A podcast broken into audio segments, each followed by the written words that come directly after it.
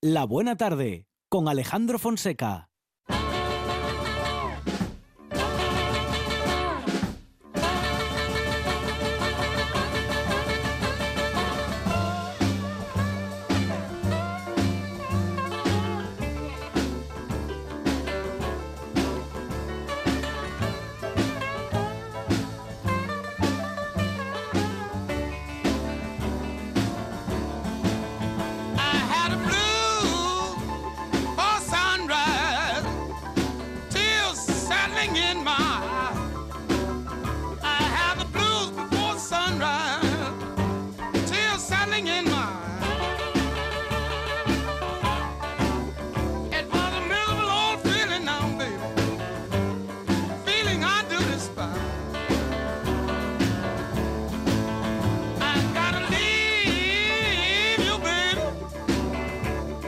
Combinamos ahora deporte y literatura porque están con nosotros ya Rafa Testón, que no, sabía a quién nombrar. Primero Rafa Testón, ¿qué tal? Buenas tardes. Muy buenas tardes. De la librería La Buena Letra de Gijón, de la que vamos a comentar alguna cosita más ahora. Kiki López, ¿qué tal? Buenas tardes. Pues muy bien, muy contento de estar de vuelta. Muy bien, con especial énfasis eh, saludamos a Kike porque en las últimas semanas le hemos tenido un poquito lejos y le volvemos a tener ahora muy cerca en nuestros estudios ha estado de viaje, mm, bueno, de esos interesantes, Quique, ¿eh? Sí, estuve un par de semanas por Estados Unidos. Muy bien. recorriendo varios estados, muy, muy contento. Lo bueno de Estados Unidos es que es lo suficientemente grande como para no encontrarse necesariamente con Donald Trump. con Donald Trump no, pero el día que me venía para acá me senté en una cafetería y se sentó a una, una pareja y, y vi que hablaban en español y nos miramos así y me preguntó, ¿de dónde sois? Somos de Gijón. Y dicen, ¿de qué barrio? ya os podéis imaginar. No, puede ser. Chico de la arena que vive, que vive en Lanzarote hace muchos años, pero, eh, o sea, éramos al lado, pegaditos. Sí, Tenía que haber sido de Pumarín, Enrique. y eso con esta música que te puso Juan parece que estabas en un local estadounidense. ¿eh? Bueno, bueno. Bueno, Juan pone. Mejor pincha discos de la radio que conozco. Sí, sí. Bueno, bueno, bueno. Eso nos, lo han dicho muchas veces, ¿eh? De Juan Saez Penda, sí, señor. Bueno, se tiene ganado el título y, eh, y, quien se ha ganado también un título es la librería La Buena Letra, Rafa. De, estamos de enhorabuena. Estamos, estamos de enhorabuena, sí. La verdad es que estamos muy, muy contentos por el reconocimiento. Es un premio primero con la figura de Elvira Muñiz, que es una mujer eh, bueno, que por eso el premio lleva su nombre, pues que desde su profesión de profesora y después de todas las labores que hizo de promoción de la lectura, pues es un, gran ejemplo para todos. Y después, bueno, yo el premio siempre lo, lo interpreto también como reconocimiento a, a la red de librerías que hay en Gijón. Yo simplemente creo que ser, lo recojo la buena letra, pero podría recoger cualquier otra librería de Gijón por toda la labor que llevan haciendo eh, durante muchos años, soportando, soportando todos los inconvenientes todas las tormentas perfectas que están asediando este sector y ahí están las librerías batiéndose, batiéndose el cobre, todo, todo lo que pueden. Entonces, bueno, yo creo que este premio hay que hacerlo extensivo a la red de librerías de Gijón. ¿Suscribes que, Kike, lo que dice Rafa? Bueno, lo suscribo en parte, pero yo creo que si algún librero de Gijón se merece ese premio, sin duda. o sea, que lo suscribes. Sin ninguna duda. No, no, lo suscribes respecto de, digo yo, la parte en la que Rafa, vamos a decir que intenta repartir el mérito. Eso es. Bueno, bueno, bueno. En este caso, claro, que, que, quiere que todo el mérito sea para la buena letra y para Rafa por el buen trabajo que han hecho. En pero simplemente porque es de, justicia, no, no es falsa. Sí, modestia y ah, tal. Exactamente, es mm. porque si alguien tiene que recibir, alguna librería en Gijón tiene que recibir, algún librero en Gijón o librera tiene que recibir ese premio para mí, Rafa, sin ningún género de dudas. Incesante, por la incesante dice defensa de los libros, bueno, y de la literatura y de la actividad eh, que nos lleva, bueno, no solamente a comprar libros, sino que acercarnos a esas historias y a, bueno, a cultivarnos más, en fin, a hacernos más, no sé si más cultos, pero bueno, en fin, estar más cerca de la cultura, en todo caso. Sí, y sobre todo yo creo que en, un mundo como el que estamos viviendo hoy en día, lo, lo, hablamos muchas veces, que es un mundo tecnológico entre desde que los más pequeños están acostumbrados, y yo creo que tampoco está mal, pero están acostumbrados a tener muchos estímulos, a tener una cabeza que pueda abrir muchas pantallas a la vez y estar a, varias cosas, creo que el libro eh, y lo que significa la lectura, es muy bueno también que seamos capaces de tener algo, un reducto, aunque sea un pequeño reducto, que nos obliga a hacer solamente una cosa a la vez, como es leer, y que nos permita esa, esa capacidad que tiene la lectura, que no solamente es de transmitir, sino de, de adquirir. Eh, adquirir pensamiento, reflexionar, creo que el mundo será mucho mejor si tenemos sobre todo esa capacidad de reflexión y de nos engañarán menos y podremos buscar muchos refugios eh, que siempre vamos a encontrar por medio de la lectura.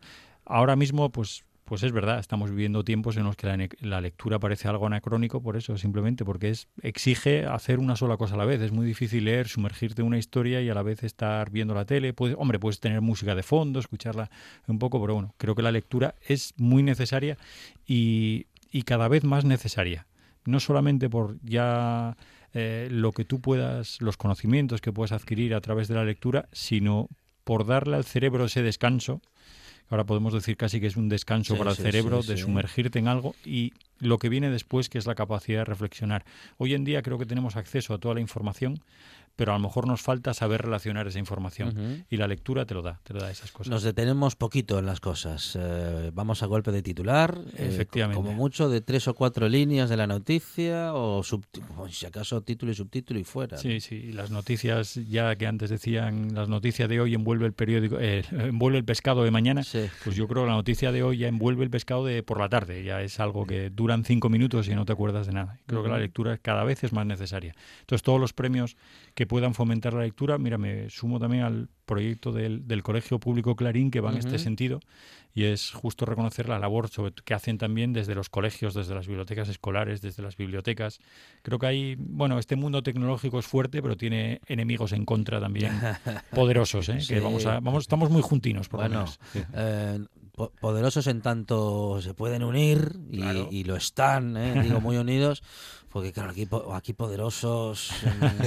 la unión, la unión. Somos como hormiguitas. Bien, bien, bien, No, porque es que pienso en las multinacionales y me dan pavor, ¿eh? Sí. Sí. Sí, dan, dan, dan miedo, pero lo dicho, seguramente que estas multinacionales seguramente viven con más miedo del que pensamos siempre, porque ellos siempre están compitiendo con peces grandísimos, con otros peces de su tamaño. Las multinacionales de hoy no son las de mañana, claro. eso está cambiando continuamente y cada vez a más velocidad también. ¿Quién iba a decir hace 10 años que Amazon iba a ser lo que es hoy? Pero veremos a ver lo que es Amazon dentro de 10 años. Mm, sí, sí, siempre habrá otro Jeff Bezos o otro que está ocurriéndosele algo. Ahora, ahora hay alguien por ahí maquinando, seguro. No sabemos quién va a ser nuestro próximo enemigo. Siempre son peores que los anteriores. bueno, y atención, que Quique López eh, puede estar de enhorabuena mm, porque Leo Messi ha dicho la palabra retiro.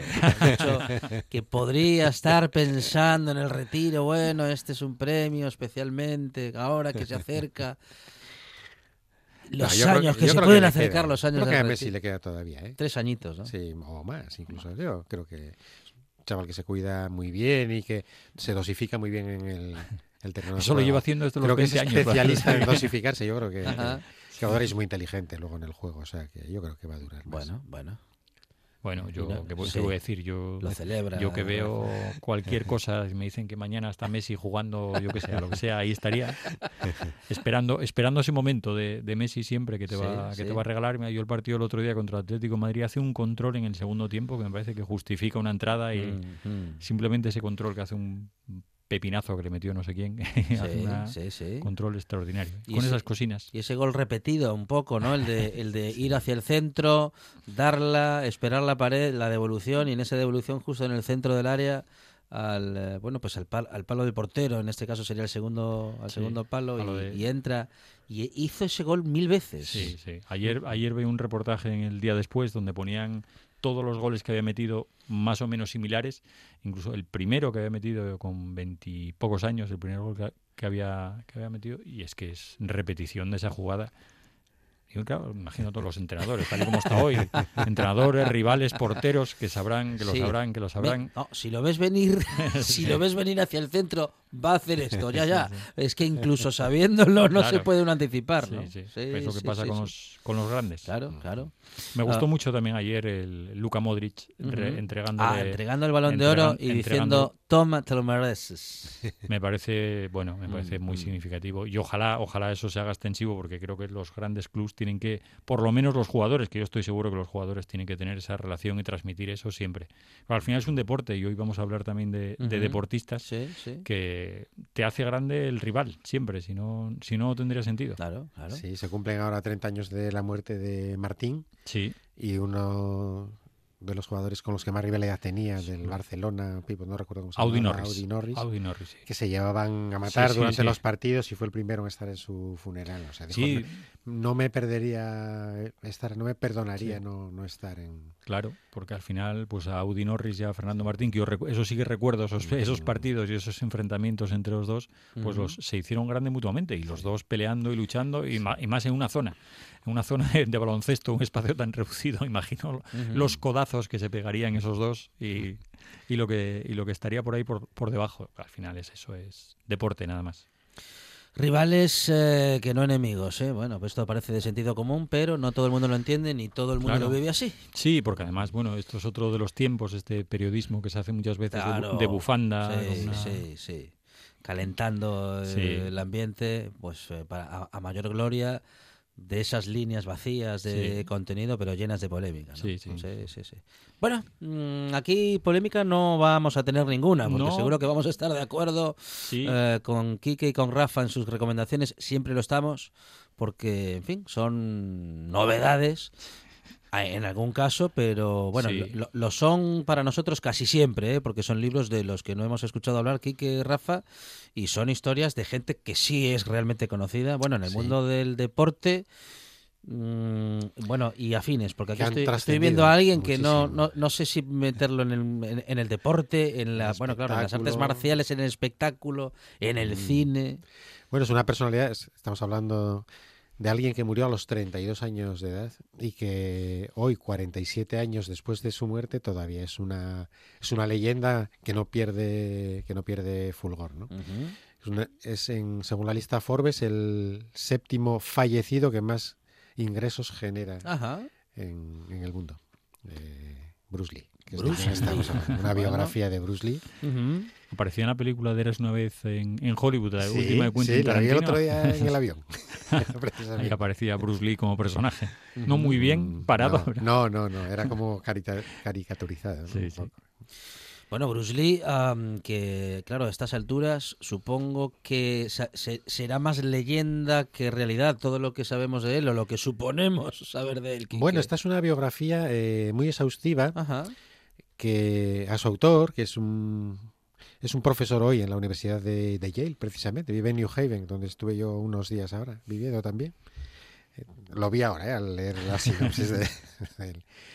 Eh, estuvo recopilando información durante muchos años, hasta tal punto que en toda su familia más cercana, en todas las personas que compartieron con él, tanto su vida profesional como en las artes marciales, como en el cine, que fue a lo que finalmente él se quería dedicar, porque tenía muchas ganas de, de ser millonario y de, dejar detrás un, legado muy grande. Entonces recopiló cientos y cientos y cientos de horas de, conversaciones pues con su viuda, con su hija, con la hija que le queda viva, con todas las personas que lo rodearon, hasta tal punto que algunos le decían, estás tardando tanto en escribir este libro que yo ya no lo voy a poder leer. Y efectivamente hay varios de los que, colaboraron facilitando información que ya, que ya fallecieron también. O sea que es una, es una biografía muy exhaustiva, muy documentada y que merece mucho la pena. Y que tiene unas eh, fotografías realmente interesantes, de esas que son imposibles de encontrar en ningún sitio, Quique. ¿eh? Exacto, exacto, porque se las facilitó la, la familia, ¿no? Y vienen porque se le hicieron dos funerales, se le hizo uno en Hong Kong, que fue donde falleció él y donde no era natural porque él había nacido en San Francisco, pero luego hasta los 18 años vivió en, en Hong Kong. Era un pandillero, de hecho, y su padre lo obligó con 18 años a volver a Estados Unidos a, a estudiar. Se matriculó para hacer filosofía y luego y consiguió hacer su propia variante de arte marcial con, eh, uniendo filosofía y artes marciales. Filosofía de pues eh, filosofía oriental sobre todo y artes marciales, fundó sus gimnasios y luego ya entró en este en este mundo del cine. Pero lo que lo convierte en leyenda sobre todo es su muerte a los 32 años y una muerte sobre lo que sobre la que hay muchísimas dudas aún hoy, 47 años después. ¿no? Sí, sí, sí. Bruce Lee, una vida por Matthew Polly, eh, biografía completa, completísima de Bruce Lee con imágenes eh, realmente interesantes y todo un relato que seguro que nos va a bueno pues ayudar a conocer al, a la persona y al personaje Quique. ¿Cómo va el libro? ¿Cómo va? ¿Lo estás leyendo? Lo estoy leyendo Sí, y bueno, está, estuve leyendo eh, toda la gente que acudió tanto a su primer entierro como al segundo, que estuvo poblado de, de actores sobre todo, sí, pues Steve sí. McQueen, bueno, todos los Es que actores aquí, con los que había aquí le- participado. aquí le estoy viendo en una fotografía con, con Batman y Robin en el avispón en verde. el avispón verde, sí. Buenísima esa foto. Fue lo primero en lo que participó. rodaje. Qué bueno, qué bueno. Bueno, él era lo que sí dicen todos sus rivales en eh, deportivos, digamos, es que era una, una persona de una velocidad de movimiento, lo que hablábamos antes de Messi, que sabes que te va a hacer esa, pero que te la hace igual. Sí. Pues él lo mismo, no sabes que te va a pegar aquí y allá, pero no, no te puede, no lo puedes ni prevenir. Cuando te diste cuenta ya te, Ya te y todas las peleas en las que participó, Sí, que fueron, que fueron muchísimas, pues eh, todos sus rivales, que en principio lo superaban en, en envergadura, en, incluso en, en entrenamiento muchas veces, todos quedaban derrotados porque No la veían venir. Se movía a una- unas Claro, velocidades claro. eh, imposibles. Dice la biografía más completa, más de 100 entrevistas originales, docenas de fotografías exclusivas y nuevos datos sobre su muerte prematura. Bruce Lee, una mida por Matthew Polly. Primera recomendación eh, de Quique López en esta buena tarde que nos deja con Rafa y su recomendación. Pues yo traigo a otro grande del deporte como es Eddie Merckx, Sí. porque ahora la editorial Libros de Ruta acaba de publicar un libro que se llama Eddie Merckx, mitad hombre, mitad máquina. Eddie Merckx es este ciclista belga, pero la biografía está firmada por un británico. Yo creo que los británicos hacen muy bien las, las biografías de deportistas y es el británico William Fotheringham, Fotheringham. Y lo que hace es también una recopilación, aparte de hacerte una semblanza biográfica por Eddie Merckx y recopilar todos sus triunfos, por personas que lo conocieron, personas cercanas a él en el ámbito de la familia y rivales, rivales también que se habían enfrentado a él en, en la carretera y lo que te da a entender pues esa personalidad sobre todo altiva como tenía como tenía Eddie Merckx e insaciable. Era una persona por eso lo apodaban el, El caníbal, caníbal. que, que mm, más que ganar quería ganar y destrozar a todos sus rivales pero todos lo bueno le tenían esa, esa admiración ese respeto porque era un deportista para aquellos tiempos que se cuidaba un poco más de lo que se cuidaban habitualmente y tenía la obsesión siempre de, de ganar y de ser el mejor. Y bueno y el palmarés ahí lo refleja la, la literatura yo creo que el ciclismo es uno de los deportes que más literatura nos deja siempre es un, esas características del deporte épico y después hay tantas leyendas dentro del ciclismo o sea, aquí desde Miguel que ya hablamos de Miguel Indurain o, o Perico Delgado que nos pueden dar Eh, pero el Tarangu. el Tarangu el Tarangu efectivamente Eddie Merckx que el Tarangu compitió con Compitió con él. sí, con sí. Merckx. Seguro que no, que no está en este libro, pero porque había fallecido. Pero si no, el Tarangu probablemente se hubiera prestado a, a colaborar porque fue uno de los que les puso las cosas difíciles en las cuestas, que es donde, donde apretaba el Tarangu Sí, y. Ocaña. Y Ocaña. Los, los duelos con Luis Ocaña, eh, cuando Luis Ocaña estaba fino de verdad, eran casi de poder a poder. ¿no? Es que Enrique, yo no recu- recu- tengo vagos recuerdos de, de Merckx, muy vagos. Yo casi me quedo con Bernard Hinault como el primer ciclista do- dominador. Mm. pero pero Eddie Merckx, vamos, casi son no sé si son recuerdos reales o Ujú, recuerdos inventados de verlo sí. de verlo por la tele, tanto que te cuentan, pero Enrique que pudo disfrutarlo Sí, también de yo creo verlo. que tengo por casa todavía revistas Miroir du, du Cyclisme, Mm. que era una revista que me, que me encantaba en- con esas fotografías, eh, con la famosa caída de, de Ocaña, Mm. cuando, cuando iba a ganarle a Merckx con ventaja más que suficiente un tour. Bueno, es, eh, fue un- yo creo que fue, son los momentos más épicos de, del ciclismo. Desde que yo lo conozco, porque claro, los anteriores de Copy, Claro. and Company también, Sí, ¿no? Pero- sí, sí. De modo que mm, grandes ciclistas de cuando lo de subir con una bicicleta, en fin, era incluso más complicado que ahora, Rafa, porque tecnología poca o ninguna Sí, y sí. pulmón, pulmón y pulmón. pulmón, pulmón, Con bueno, unas ya- bicicletas ya- que pesaban Sí, pesaban. un montón. Fíjate, además que en, en este libro ya se habla también un poco del mundo del dopaje, porque yo creo que cada etapa tuvo su, su forma forma de doparse los Sí, ciclistas, sí. porque al final eso está sometiendo a un esfuerzo tremendo y ya, ya se insinúa también, pero sí, tenemos esas imágenes incluso subi- subiendo con, la, con cámaras de repuesto para, Ujú. para la bici, llevando los propios ciclistas al cuello. Esas imágenes están, están ahí. Imagino que las carreteras eran infinitamente peores, las condiciones mucho peores. Hombre, yo creo que la época de Merckx todo. y Ocaña, Sí. Merckx, Ocaña, Fuentes, ya eran, ya había maquinarias Sí. de bicis de mucha más calidad, ya estaba ahí Campanolo dándolo todo, Sí. ya, ya se hacían bicis, no como las de ahora, pero, pero sí para los materiales de la época ya eran bicis. Y la fibra de carbono creo que todavía no está inventada, Todavía pero, pero serían de aluminio ya. por lo De menos. aluminio, De claro, aluminio, ¿no? claro. Que, si Bueno, pasar tú- del hierro al aluminio, pues, estamos en la edad del carbono. Recordamos entonces, Rafa, título del libro. El libro es eh, Edimers, mitad hombre, mitad máquina. Editado por Libros de la Ruta. Segundo libro eh, que recomiendan hoy Quique López y Rafa Testón, eh, Quique de la librería Roy y Rafa Testón de la Buena Letra con flamante premio y reconocimiento. Rafa, muchísimas gracias. Gracias a vosotros. Enhorabuena, Quique, gracias, bienvenido. Muchas gracias, encantado de estar aquí. En toda Asturias. En toda Asturias. RPA. RPA. Esta es tu radio.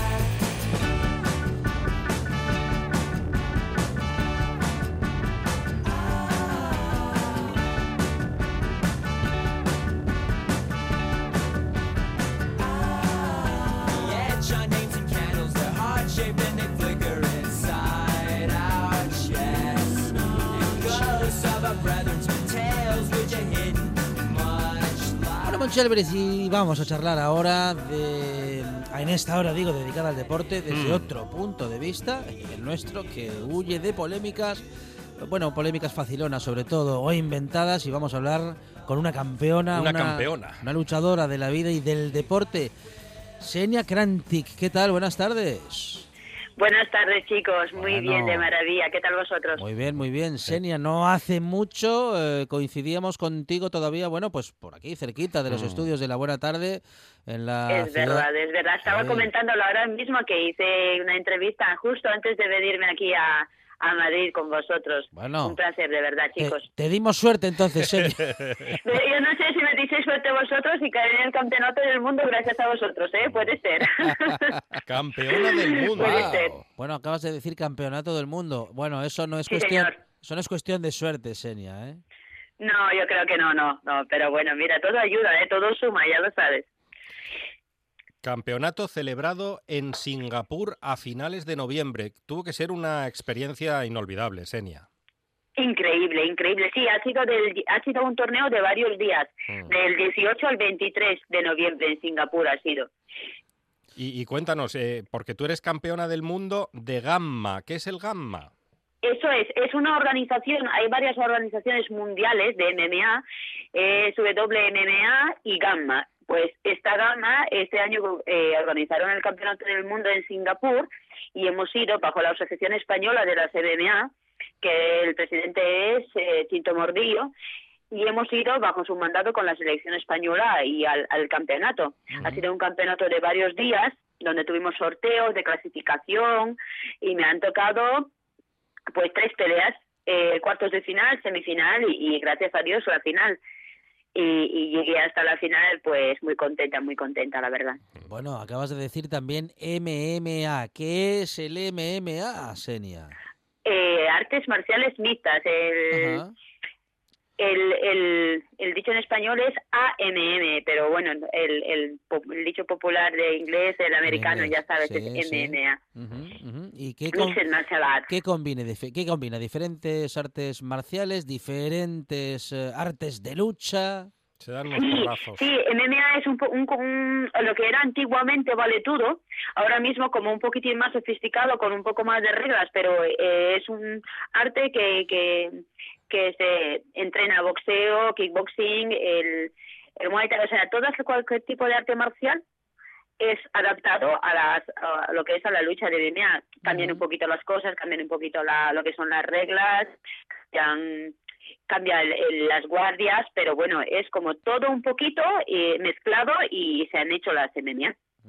¿Y, y cómo se fue desarrollando el campeonato? Porque tú eliminaste a la contrincante de la India, me dicen los guionistas que por palanca de brazo. A ver, Eso es, por una palanca de brazo en, en nada, en minuto uno. La verdad que ha sido un trabajo fácil.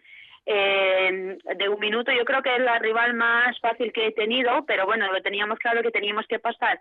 Lo único que es que, claro, eliminando a la India no teníamos absolutamente nada garantizado. Teníamos que pasar aún el cuarto de final el día siguiente, que he ganado igual al- de la misma forma a la tailandesa, que ha sido una rival súper complicada para mí. La verdad es que me asusté un poquito porque además eh, ha estado en el Campeonato del Mundo de Muay Thai y ha quedado, no sé si semi- semifinalista, no, no estoy muy segura, pero vamos, que ha tenido un ranking y ahí hay que tenerles muchísimo respeto pues, eh, porque esa gente es súper dura, súper duro. Aparte de ahí, claro, aparte de llevar la parte del striking, la chica también había ganado varios campeonatos de Jiu-Jitsu, que es trabajo en el suelo. Entonces ahí tenía un poco tema dónde llevar la iniciativa, ¿sabes?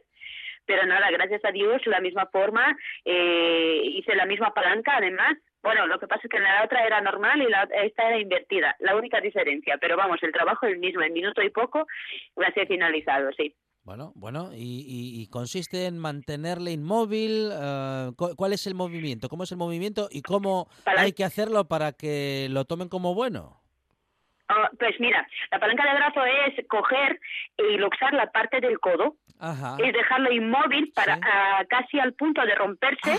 Ahí, ahí. Exacto, exacto, sí, suena un ¿Cómo poco duele? doloroso. Pues es eh, llevar el codo totalmente extendido Sí. Para- se coge con las piernas por un lado y se tira de con, con la mano el, el- lo que es el codo y lo dejas totalmente a punto de romper, entonces la otra persona se rinde, Sí. Normal. lo que llamamos sí. nosotros palmear o tocar, te rindes porque claro, el dolor es muy fuerte, la chica estaba todo el tiempo con el hielo y claro, es un dolor muy grande y si lo tiras fuerte o con explosión, pues eh, puede, puede hacerte muchísimo daño.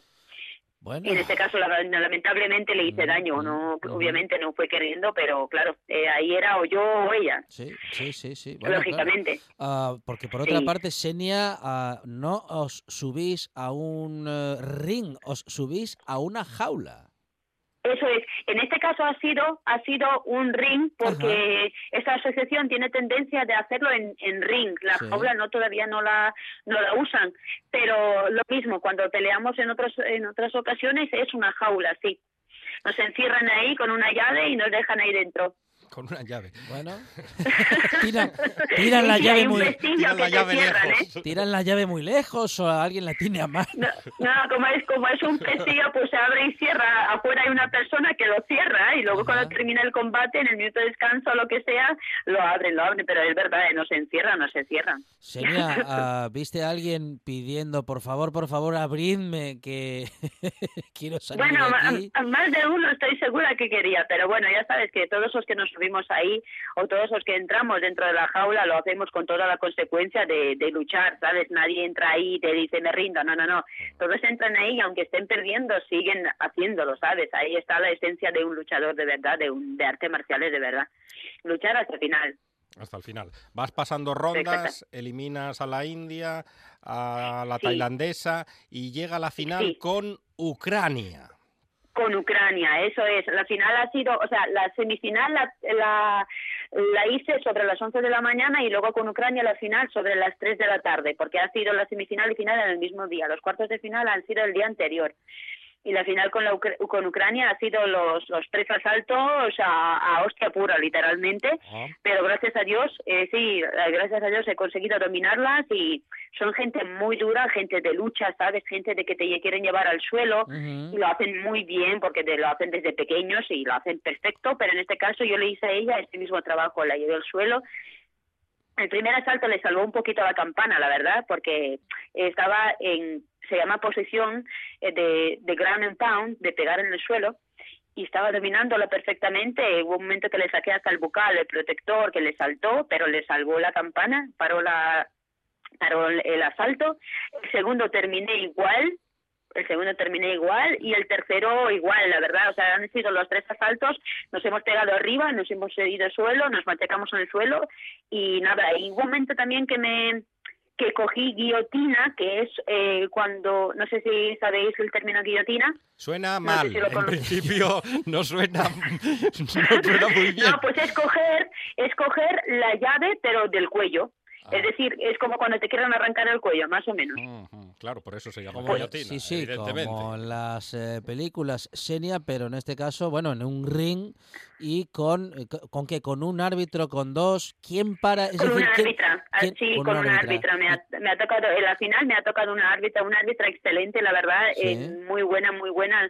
Nos paró cuando tenía que pararnos, nos separó cuando tenía que A separarnos. eso, a o sea eso, que- a eso quería ir, Xenia. Ah, mm, parece todo muy extremo, parece que tiene que llegarse a unos extremos, eh, bueno, casi, mm, en fin, de, de- de- hacer daño al rival, de llegar a hacer mucho daño al rival o a la rival no, en, en este absoluto, caso. en no. absoluto. A ver. Cuando, cuando se, el- un árbitro por el medio siempre está precisamente por eso, porque lo- en estos campeonatos lo primero que se mira casi siempre es la integridad y la seguridad de un peleador. Entonces, por- cuando un árbitro ve que un luchador está sufriendo o le estás machacando muchísimo, el árbitro propio para la pelea. Ahí el árbitro es el que manda en ese sentido, ¿sabes?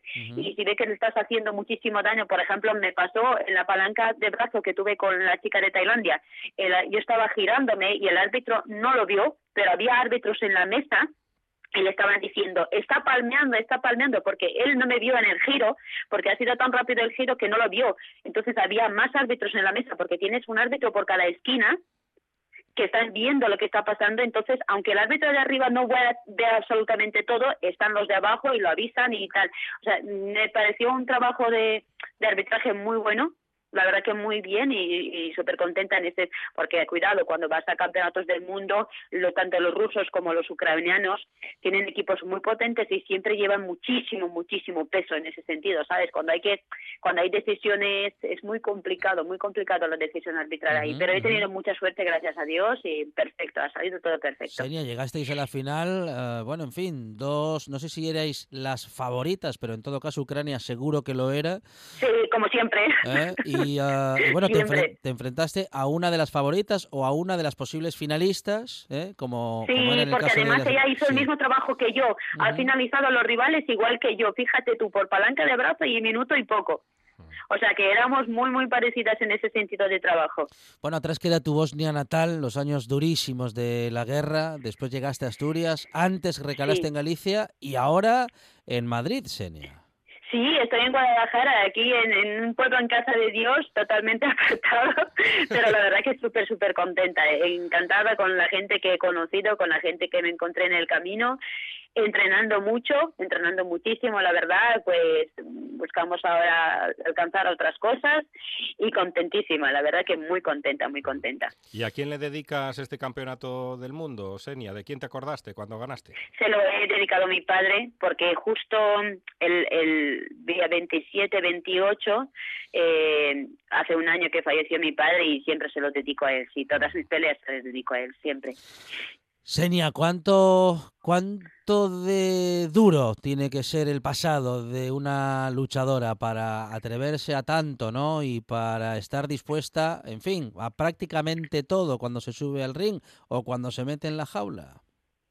Pues te voy a decir una cosa, eh, trabajo y dedicación, porque tienes que tener, sí, sí, tienes que tener un poco de coraje, un poco de valor, valentía para subirte ahí arriba y pegarte con alguien, pero sobre todo, sobre todo es entrenar cada día. Yo entreno todos los días, da igual si estás bien, mal, peor, se entrena todos los días y tienes que intentar siempre dar lo máximo de ti porque todo lo que entrenes eh, pues se ve luego al final del cabo y porque yo hasta llegar a este campeonato he perdido mucho, ¿sabes?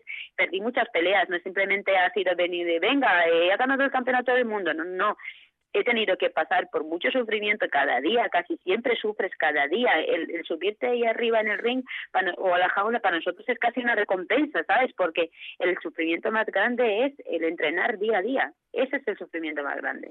Y cuando te subes ahí, pues es una alegría. Y ya ni te cuento el tema de dieta, de peso, de que tienes que sufrir muchísimo, porque yo todos los días que estuve en Singapur tuve que dar todos los días 52, 200, si no, no te dejaban pelear y entonces estaba prácticamente sin comer los días, ¿sabes? Es mucho sacrificio, muchísimo, muchísimo. ¿Y hay que dar exactamente el peso o inferior a es- Exactamente. exactamente Sí, el teníamos peso? que dar en los primeros días, exacto, y el día de la final teníamos un margen de 400 gramos. Porque tú compites... Pero yo lo di perfecto, yo lo di perfecto a la perfección, a 52, 200. 52, 200. Compites en peso paja. Eso es, o el strawweight. En ese peso compito, a veces compito un poquitín más alto, depende, pero en este campeonato he ido en 52, 200, sí. Es Senia Krantic, ah, bueno, ha sido moradora de la ciudad de Gijón durante algunos años, le hemos tenido en los estudios de La Buena Tarde y Es una queríamos campeona. celebrar con ella y darle la enhorabuena por este campeonato del mundo de artes marciales mixtas, campeona de gama, Senia Krantic. Senia, muchísimas gracias, enhorabuena y bueno, Gracias a a vosotros, seguir chicos, entrenando. de verdad, ha sido un placer. Un abrazo, Un abrazo. gracias. Otro para vosotros. Gracias. La buena tarde, de 4 a 8. De la buena.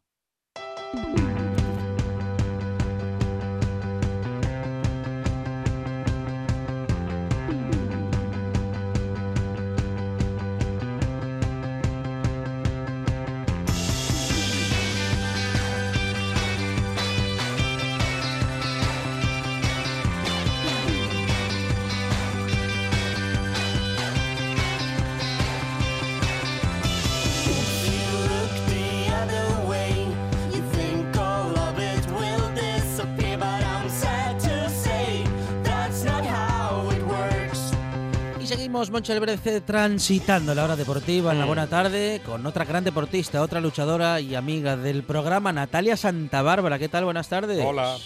Hola, buenas tardes. Bienvenida, Hola. Natalia, una semana más, ¿eh? A esta buena tarde. Podríamos hablar contigo, bueno, de muchas cosas, ¿no? De tus cuentos, de tu actividad política en Oviedo o de los Sí. eventos que cuentan con tu presencia también. Bueno, Natalia, estás que no paras.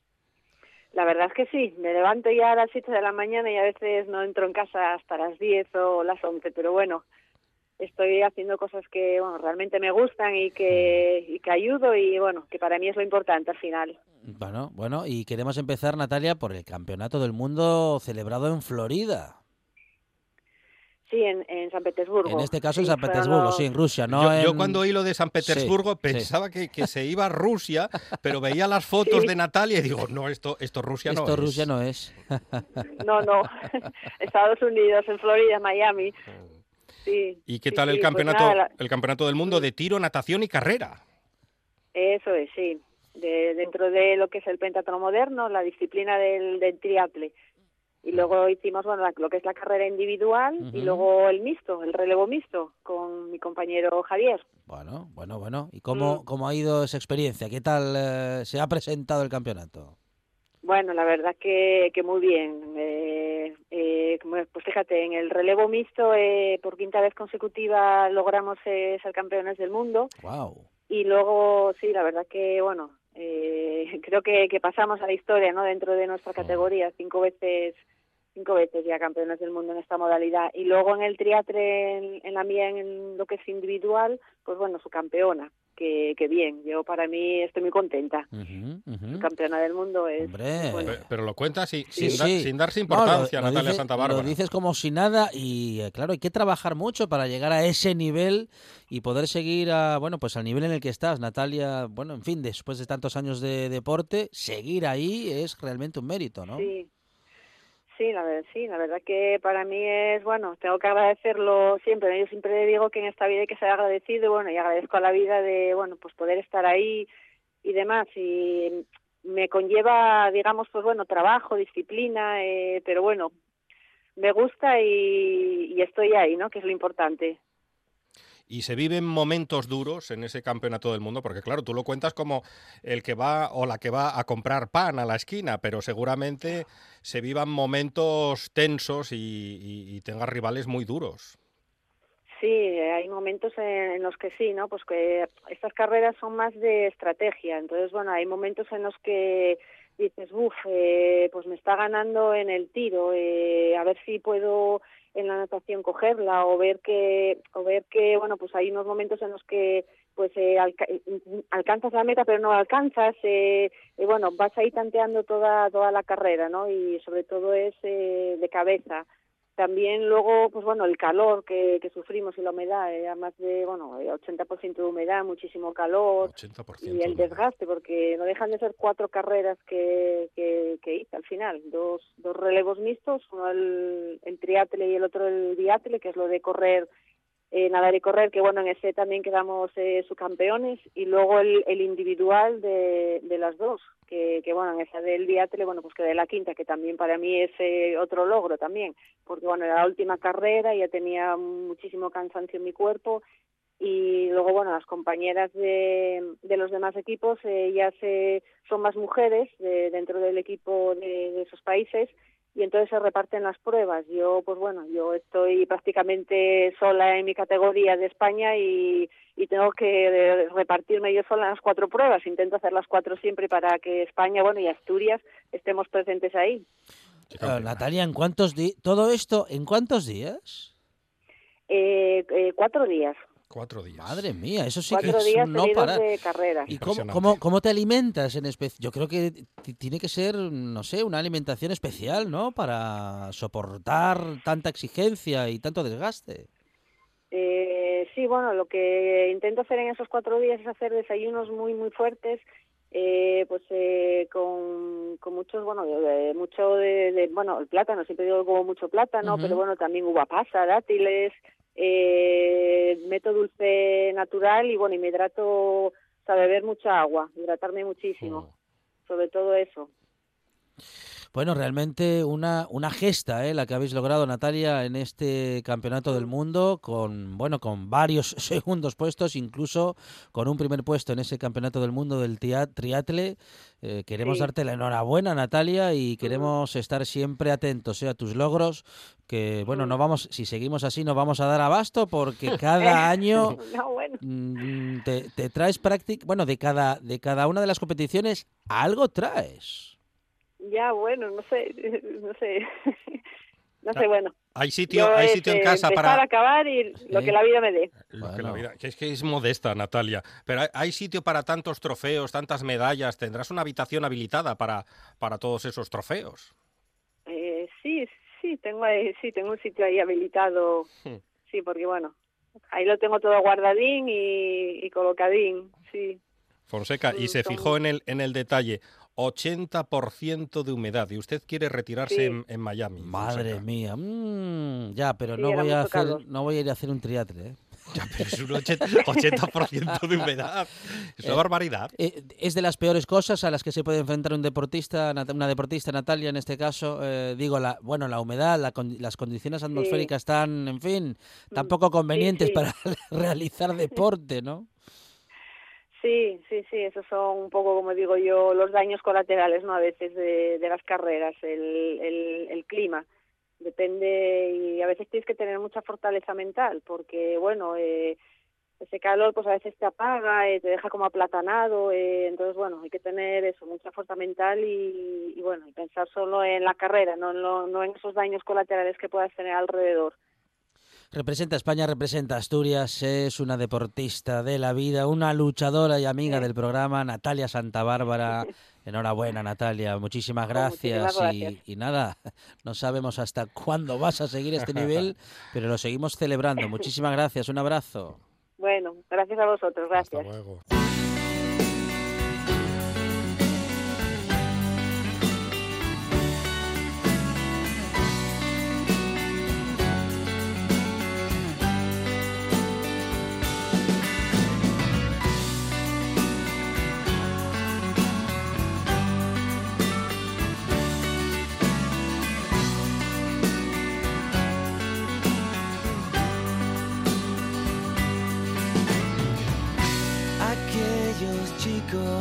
Perseguían un balón con el instinto en pie de guerra.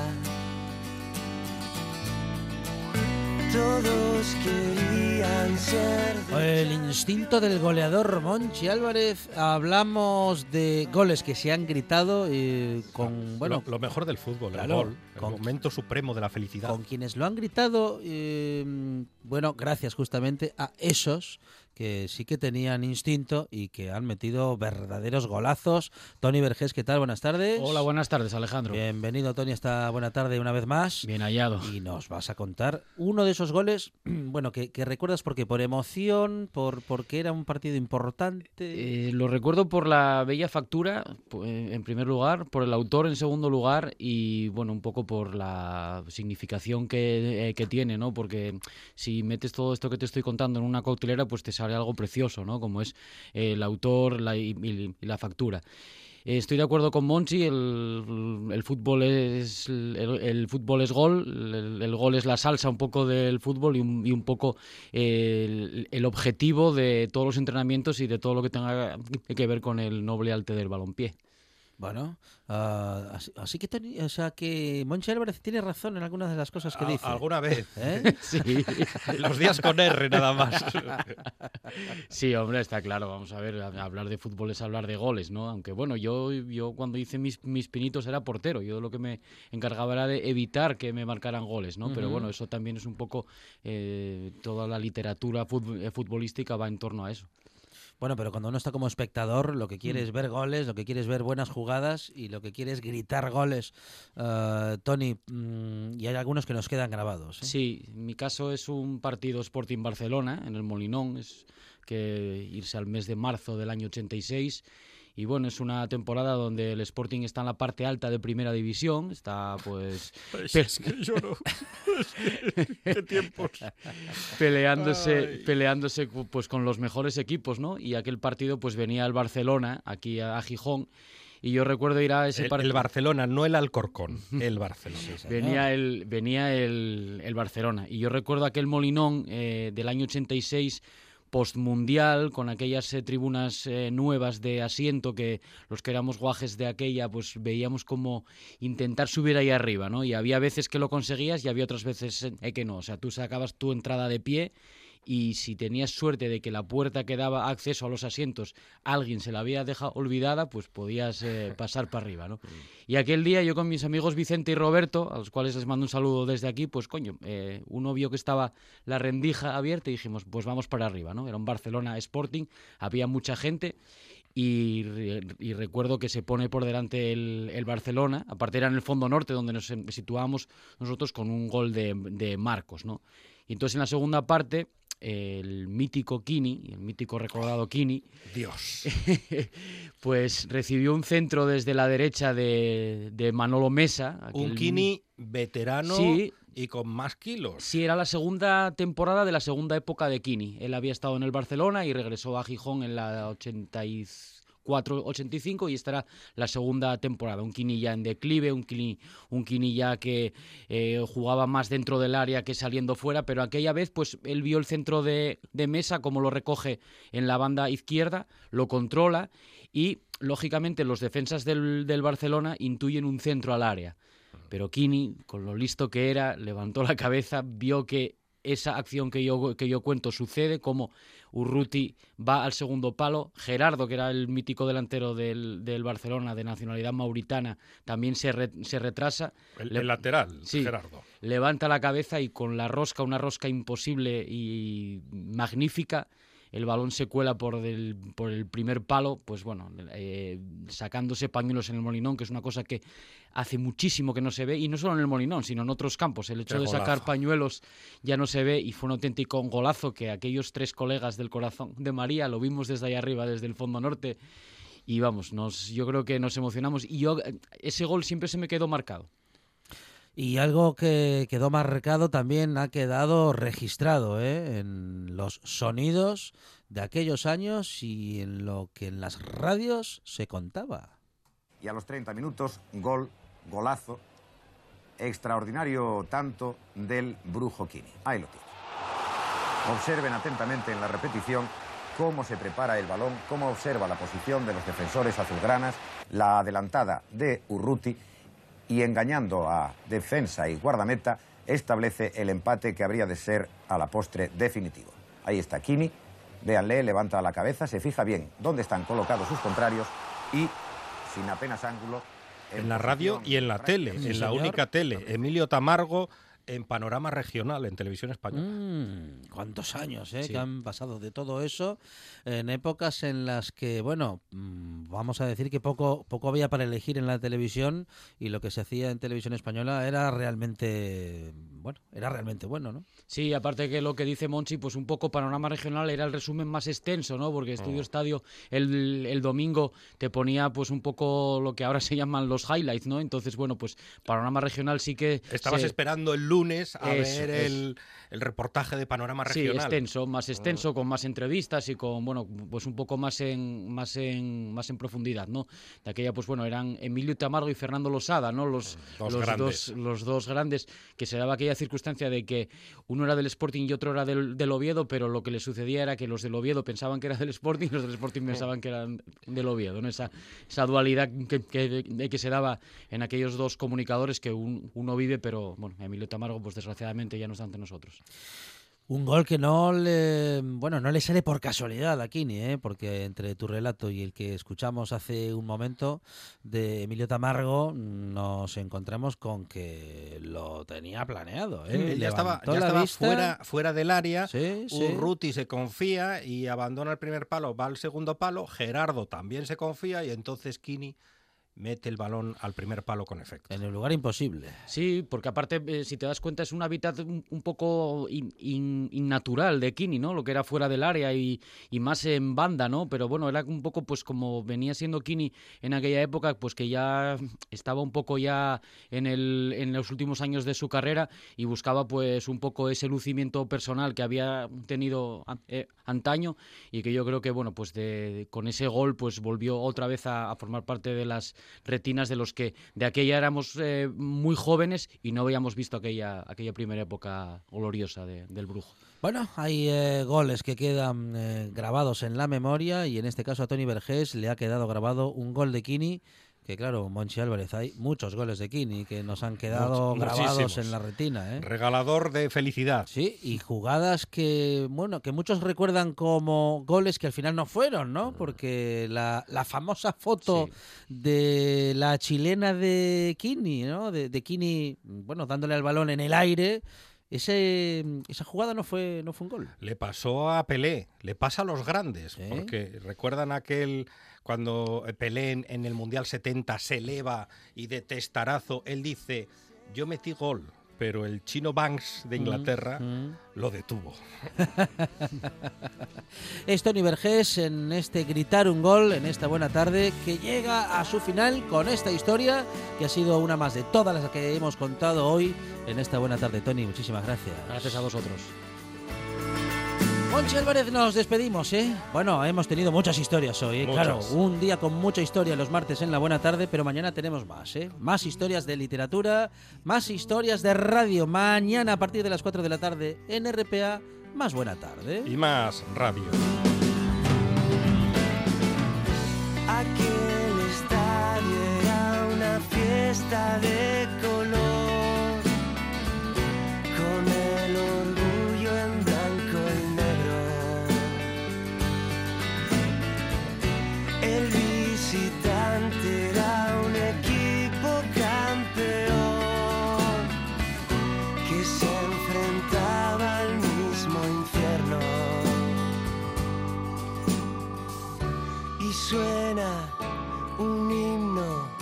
de pan, de circo, y los chicos juegan, juegan, juegan, juegan.